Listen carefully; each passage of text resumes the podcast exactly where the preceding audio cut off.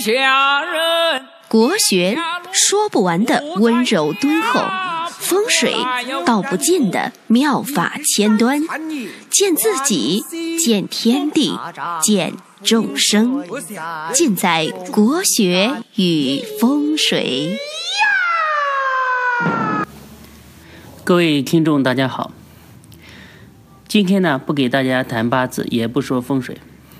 今天呢，突然心血来潮，想单纯的给大家聊一聊人生与选择，也算是一点人生经验。这里面呢，有我自己的经验，也有看到很多的人起起落落啊，总结的一些心得。希望大家听了之后啊，哪怕能有一点点的感悟，也就很好了。做广播以来，我一直秉承正法，希望能给这个社会啊注入一丝的善念，一丝的淡定，一些正能量，来扫除这个土地上的一些戾气。一直以来，我认为听众啊，就是。自己的家人，我是真心的希望大家能够很好，不说就是有多么富有，地位有多高，至少就是要能够过上自己想要的生活，可以获得诸如自由、财富、健康、智慧，可以。皆得所愿。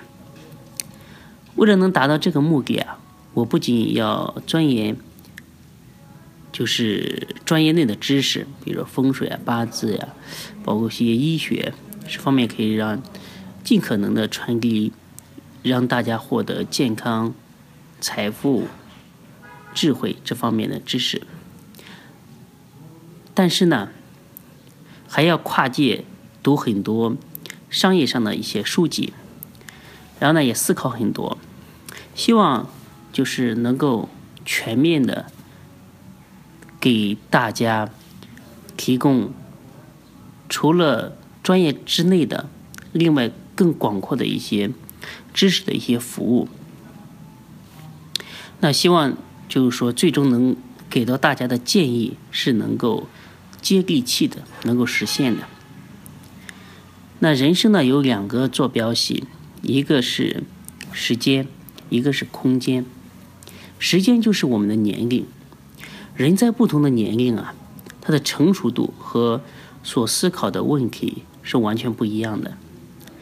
大家可以发现啊，七零后、八零后、九零后，他们的朋友圈所喜欢转发的东西是完全不一样的。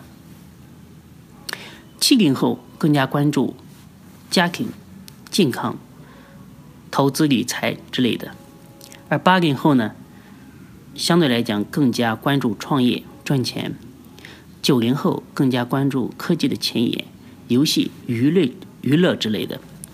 那年龄呢，它是一个人的生命坐标，一个人的发展啊，基本上可以以五年为一个界限，而每个五年呢。都是环环相扣的，你的下一个五年可能就是上一个五年所打下的基础。那这个社会发展太快，让人目不暇接，所以作为一个个体呢，我觉得能够定五年的目标就已经足够了，因为观念在变，关注点能落到五年已经非常不容易了，这是对一个人眼光的考验。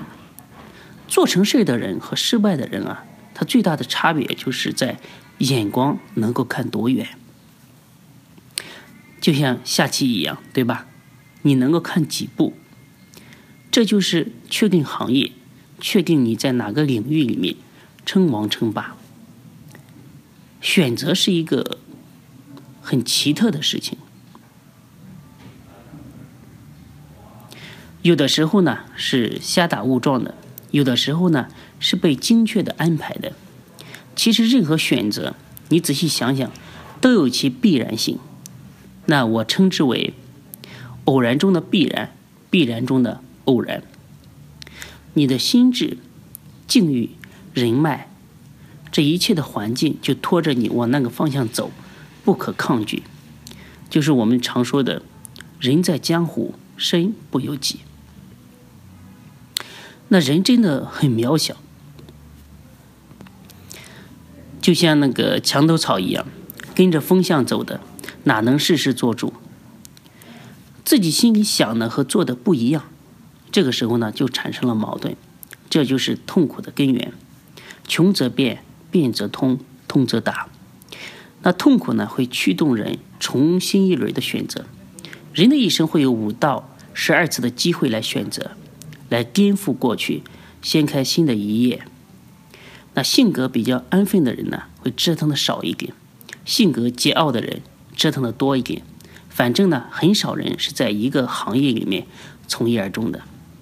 这就像一个筛子一样，社会就是一个大筛子，筛子晃啊晃啊，人呢随着摇摆，最终落脚，找到自己的立足之地。所以稳定就是一个妄念，稳定就是一潭死水，没有半点的涟漪，那还谈什么风景呢？那一旦选择，在你规划的这个时间窗口里面啊，就要做到坚持。一件事情你要做，要打算做几年，一定要想好，不要来如雨去如风，最后不带走一片云彩。任何一件事业的成功，都要有锲而不舍的老牛的精神，也就是我经常给身边的朋友说的一个字，就是持，坚持的持字。为什么有大成就的人啊，都是傻傻笨笨的，反而那些能说会道、油腔滑调的人啊？不容易有太大的作为，差别就在这里。所谓的傻，就是不放弃，在一个行业里面积累久了，路子越来越广。人家看他三年在做这个，三年之后呢还在做这个，以后有这方面的事情呢就会找他。你见过哪个饭店能开十年的，但是生意不好的？傻傻的人还有一个特点呢，就是不会想太多。不会受到外面的诱惑，反而容易成功。有一些朋友在做微商，你会看到他朋友圈今天卖衣服，明天呢卖珠宝。问他，就是说你为什么不卖衣服了？他说珠宝呢可能会更加赚钱。那又过了几天，他又开始卖大枣了。这种人呢，就是容易把精力和时间呢都耗散掉了，不会有积累，自然几年之后啊所呈现出来的。还是一片荒芜。还有一个就是傻傻的人，大家喜欢和他打交道，就是因为大家觉得他不会来算计别人，喜欢吃亏。其实做生意吃亏是吃亏，可是没有舍本的买卖，对吧？少赚一点，但是呢，量有了还是会发财。所以，在生活当中，宁愿做一个看上去傻傻的人，像郭靖一样的人，反而呢。福气会比较深厚一点。那选择的另外一个维度呢，就是空间，就是整个社会的风向标。那么多的行业眼花缭乱，很难选择。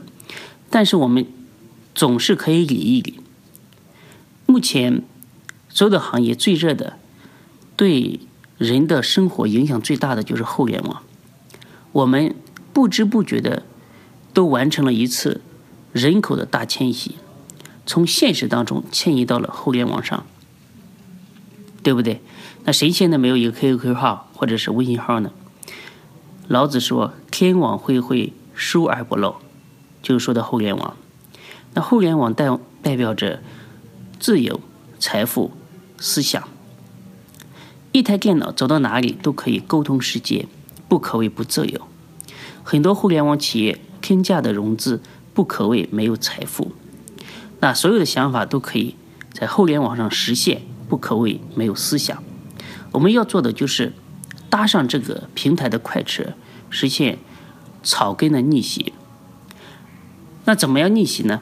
首先你要在一个领域领域里面有知识、有价值，最好这些领域是每一个人都喜欢关注的，或者在生活当中都会遇到的一些问题。如果你能给他们以专业的答案，或者是解决的方案，你就能在这个虚拟世界里面架起一个高度。有多少专业，就能吸引多少粉丝。当然，专业呢是越越专越好。第二个呢，你要有很好的辨识度，与众不同，让别人记住的地方。比如说，你一想西里格，就会浮现他叼着香烟、酷酷的样子，对吧？第三呢，你要有人格魅力，就是某种能够吸引到别人围观的地方，也许是比较性感，也许是长相比较特别，也许是声音比较特别。还有最重要的就是说，你要做到诚实。